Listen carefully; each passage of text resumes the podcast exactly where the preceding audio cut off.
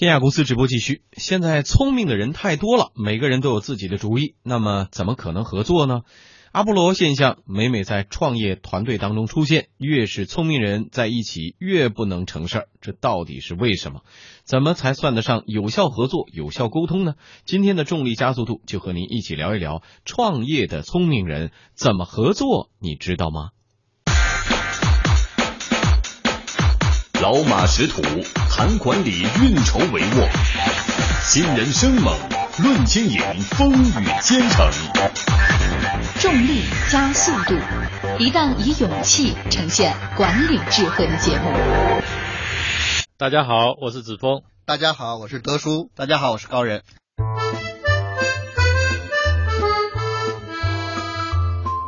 子峰秉承物竞天择、适者生存的践行者。德叔多次创业的老博士，高人爱生活拼未来的上海人。呃，十年前我看过一本书，书的前序写了一个故事：聪明的肥猫要创业，那创业初期呢，他只能聘用一个员工。为了保险起见呢，这个肥猫一次性呢招聘了四个员工，分明是笨猪。三个月啊，一单业绩没做出来。而且呢，肥猫跟踪过笨猪，发现笨猪早上离开公司就跑公园睡觉去，下班再回来。第二个呢是这个绵羊，做事情呢是任劳任怨啊，兢兢业业。三个月呢给做了五万的业绩，勉强呢够了他的公司的运营的成本。呃，第三个员工呢是这个猴子，非常聪明，三个月时间给公司呢带来二十万的效益，这个是有利润的。最后呢还雇佣了一个狐狸，这个八面玲珑啊，正在谈一个千万级的生意。那三个月试用期到了。那肥猫只能雇佣一个员工，这是书的序的故事。问：如果你是肥猫，你会留下哪个员工？我雇佣一个最聪明的人。狐狸，我我愿意跟聪明人一起合作，是吧？啊，那是。然后呢，那个书呢翻过来写了一句话，说：如果你是肥猫，你雇佣了笨猪，那这本书你就可以不用看了。他的意思是要雇佣笨猪，对，要雇佣笨猪。那看完这个书呢，当然他解释这个道理。那不管大家选用谁呢，我想创业者来说呢，对身边的人应该都做出不同的选择和判断。嗯，特别是和选选那个合作伙伴的时候。对，现在从投资者呢，实际上一个是看你商业模式，第二个呢就看你的合伙人团队团队团队是很就是你的合伙人呢是怎么搭配的。嗯，实际上呢，在我们创业过程当中呢，因为我体验就是说我身边一大堆聪明的人。所以聪明的人在一块呢，总想在一块做点事儿，是吧？要不觉得我们智商好像被浪费掉了。嗯。但是呢，聪明人我在一起，我们都做不成事。因为什么呢？哈，第一，创业我们讲的是速度，创业最在意的就是说，你们不是搁这块讨论讨论讨论，我们要能快速的去实施，有的想法快速去做，速度是第一位的。嗯。但聪明人在一起呢，往往就是你有主意，他有主意，你要说服你，我要说服你，对吧？我让你接受我的想法，你让他他要想接受我的想法，大家在一起呢，总是在说服。先要达成一个什么共同的对共识之后才能出去。对，要说服对方，要花时间花成本，这是影响我们创业很重要的因素。所以后来我就总结出来，我们这个创业团队啊，只要有一个聪明的人就好了。嗯，剩下的人呢，不需要太聪明，也不需要有太多的想法。就是说，一个人有想法，大家去做，要相信自己，要相信我们人类的智商，我们错也错不哪儿去。就刚才我们讲说，如果你这个大方向对了。对就朝这个方向走，嗯，对吧？嗯，那么你错也错不哪儿去，嗯。但是如果说你要是说这几个人啊，每人都有想法，你这停下来，嗯，实际上呢，你虽然你走错，可能我拐弯我上去了，但是呢，你还在这，没错，你还在停在这里，没错，嗯，没错没错，嗯。我今天板门弄斧讲一个学术名词哈，嗯，叫阿波罗现象，在人力资源的管理里面有这么一个现象说。一群特别聪明、一群特别优秀的人在一起，反而他的结果不那么尽如人意。嗯，反而他呈现出来的最后的成果，倒没有一群看上去没有那么聪明的人集合在一起那么的完美或者那么的好。嗯，从从这个学术的观点也验证了德叔刚才讲的那个事儿。嗯，我们是不是创业的时候非要把聪明的人换在一起？或者我换一个话题来讲，我们到底该挑什么样的伙伴来作为我这个创业团队，他是最合适的？其实我自己的经历有一次，就是两千年第一波电子商务出来的时候啊，那是当时我还是从 IBM 出来，说我们集结了真是一帮非常聪明的人。那么这些聪明，我现在可以告诉你在哪哈，他们有的是当当网的 CEO，嗯，红孩子的 CEO，嗯，然后新希望的副总裁，嗯，包括我，嗯，对吧？都是牛人了，都是牛人，都是现在都是牛人。但是我们当时在一起呢。确实一个是大家呢就是这种各有各的想法啊，然后呢大家需要沟通，这个成本很高，因为都是牛人嘛，都有也还有一个客气，对吧？在一起，所以这个团队呢效率啊就不是特别高。啊所以它的互补性反而不是那么的强。对，所以在我新组这个公司的时候呢，我就找了一个说一个逻辑性特别好的人，他呢但不是胆量特别大，但是我另外找了一个呢逻辑性很差的人，是吧？但是胆量很大。嗯，我觉得这是一个很好的搭配啊，就是说当这胆量很大的人，这个事儿你他明白百分之三十的时候，他就敢做了，嗯嗯，对吧？然后呢，有逻辑性非常好的这人，这人呢是非常把这个事儿能做得非常完美。嗯，有人起头，有人在做完美，这就很快的。把这个公司这个事情啊，就就搭起来了，就能推动起来。哎，对，所以不管是从投资者看你这个团队架构互补性的角度来看，对，还是实际操作的是效率性来看，这样的搭配反而是更完美的。对，那另外呢，我觉得创业者团队还有一个特别大的特点，这几个人的价值观要一致。重力加速度，以勇气呈现管理智慧。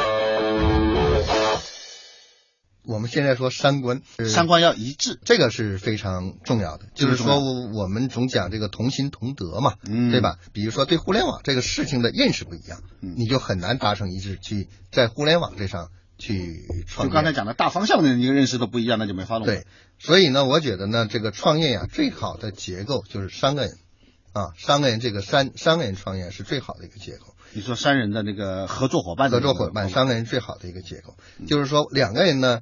有了矛盾，吵起来了，嗯对吧？第三人可以作为调解，中间我们又回来，对吧？有的时候要两个人创业呢，吵完之后可能两天俩人真的不说话，甚至有点分手的想法，怎么怎么样哈，这个都都有可能。但是三个人呢，就等于说我们有一个当中去不断的来这个平衡平衡。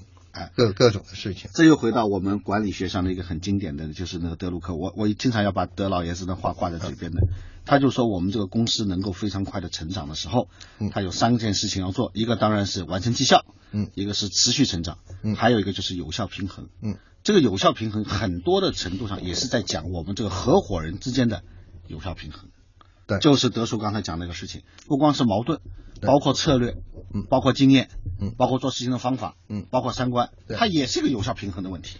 还有这个团队，我觉得啊，就是这个头是非常重要，真的聪明人，这个聪明人呃非常重要的，非常重要在哪里呢？就是说你要相信别人呢，也不会。笨的比你差到哪儿去？就是我总说一句话，就是说人和人之间的智商啊，没有人和猪那么大。那就是说这个人笨，但是呢，你给他时间，他学会了之后是和你一样的，对吧？所以呢，我们说，第一，你要是放心，要大胆让别人去做一些事情，要相信他们犯错也犯不哪儿去，是对吧？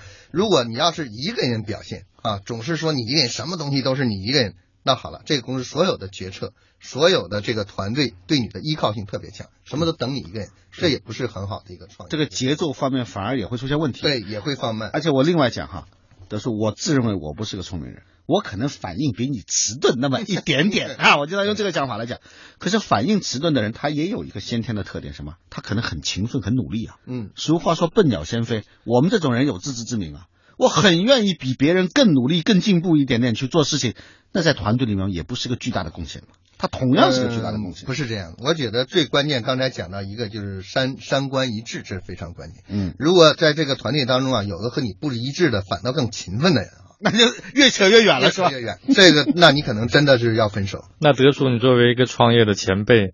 你在组建团队的时候，用什么样的方式去判断你的合伙人或者团队成员跟你的三观是一致的呢？或者跟团队的三观是一致的？呃，一般来讲呢，就是说你会找跟我工作过的，工作过的，工工就大家在一块儿，我们有过一段工作的经历，就是信任的基础。对，你就比较了解一下这人的缺点是什么，优点是什么。嗯哼。呃，世界上没有完美，就是说你知道这人有缺点，但是你觉得你是不是能拿另一个人来去互补？或者是你自己能不能去控制这个东西？如果这人的缺点你根本就控制不了，这个人呢你就不能去用这样的人。这人有多大缺点？有的时候你看我用的人，别人都说：“哎，老杨，你看这人这样，你怎么还用他？”但是我心里有数，我这人我知道他有这个毛病，嗯，我知道他能够，我能控制他，用人所长，对吧？你比如说智师啊，我用过一个人哈，就这人销售能力特别强，当然，但他很计较。很计较，说我的得失啊，就甚至我干一件事，你给多少钱啊？啊，你就得跟我多少钱，对吧？你不给钱我不干。我拿大单回来啊，嗯，给他啥奖？是怎么说？对，是吧？所以呢，你就能够去控制他这个东西。我知道他有这个东西，那我就知道说到时候我会给他的，嗯，对吧？那你就控制到一定的量，就不让他去泛滥。是，所以用人所长，也具备包容心。但是三观要一致，同时最关键呢，你能够去管理管理它，你可管理的，这是最重要的。这个管理是指什么样的含义呢？因为现在我觉得在互联网公司里面，似乎这个层级观念被打破的很厉害啊。呃，这个管理就是说，每个人性格都有些缺陷嘛，嗯，对吧？你比如说这人不爱说话，嗯，对吧？那你不爱说话不等于他不能做事啊，没错，对吧？他跟这写程序写的挺好，你就让他去写程序，是就完了。就有的人呢，比如说这个销售很强，但他。